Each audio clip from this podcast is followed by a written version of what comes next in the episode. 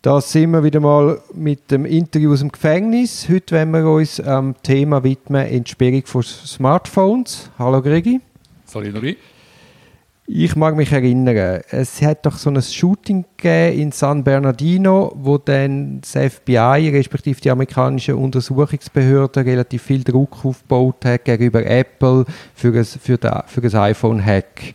Also man hat dann konkrete Forderungen gestellt, wo dann über die Justiz durchgespielt worden ist, ob da Apple muss mit der amerikanischen Strafverfolgungsbehörde kooperieren und das Ergebnis ist dann gewesen, dass die nicht haben müssen, ihre eigenen iPhones knacken. Jetzt äh, ist das doch eine gewisse Zeit her.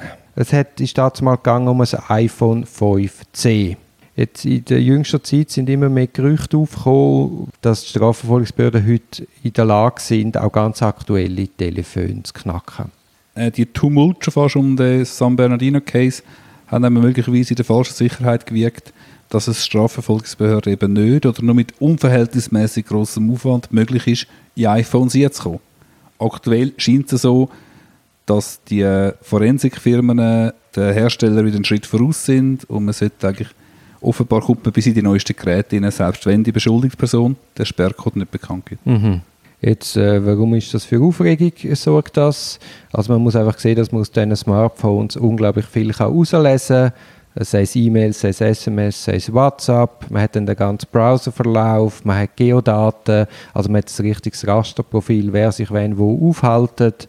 Und es gibt eigentlich fast kein Strafverfahren, wo man nicht ins Handy hineinschaut, wo es dann dort nicht plötzlich weitere Delikte auftauchen. Genau, Zufallsfunde sind eigentlich vorprogrammiert. Entsprechend ist es einfach wichtig, dass man sich bewusst ist, dass aus so einem Gerät wie viel das hergibt wie sehr das ermittlungstaktisch für den Strafverfolger von Interesse ist, dass er in ein iPhone hineinschauen kann oder in ein Smartphone. Das ist so und man muss sich eben auch beim Entwickeln von einer Verteidigungsstrategie dem bewusst sein, können die Strafverfolgungsbehörden reinschauen, mit welchem Aufwand können sie reinschauen und aktuell scheint es eben so, sie können in jedes Gerät reinschauen. Es hat so viele Daten dort drauf, die auch höchst persönlicher Natur sind. Also ich persönlich würde das auch nicht rausgeben selbst wenn ich wüsste, das ist nichts, auf dem, nichts Verfängliches auf dem Smartphone. Sehe ich auch so. Oder darum hocken wir jetzt auch da.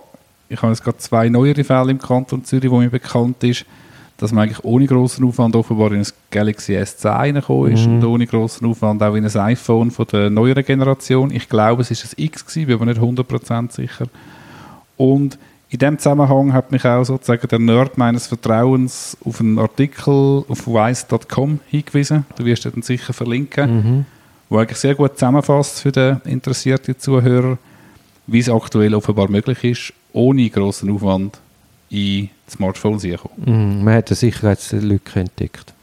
Gerade bei den iPhones hat man offenbar im Sommer 2019 relativ gravierende Sicherheitslücken entdeckt. Das ist auch ein Hardware-Problem, darum kann man es auch nicht mit einem Update beheben.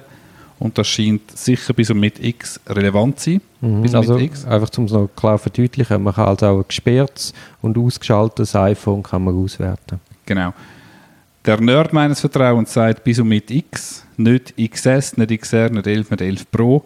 Wir verlinken euch aber auch einen Bericht von Forbes.com, äh, wo offenbar auch ein iPhone 11 Pro Max hat können eingedrungen werden seitens vom FBI. Also mhm. wir haben eine grosse Unsicherheit.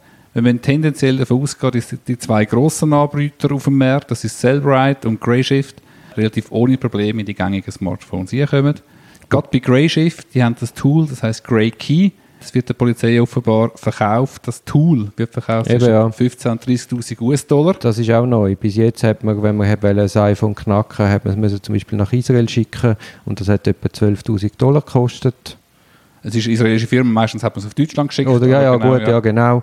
Und jetzt wird aber äh, quasi ähm, das ganze Know-how verkauft. Genau, man hat einfach ein Tool verkauft und da kann man natürlich x, x Smartphones damit knacken. Mhm. Somit gehen die Kosten massiv runter.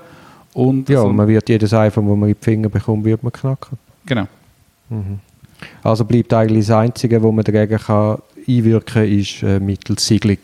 Dass man dann halt wirklich diskutiert, gibt es einen, gibt's einen Entsiegelungsgrund? Genau, und dass man sich nicht mehr, dass man nicht mehr darauf vertraut, dass man sowieso nicht reinkommt, sondern mit dem Klienten, Klientin halt genau anschaut, dass man auf dem Handy finden kann, damit man seine Verteidigungsstrategie entsprechend kann anpassen kann. Gut, also, merci für die News. Leset das einmal nach.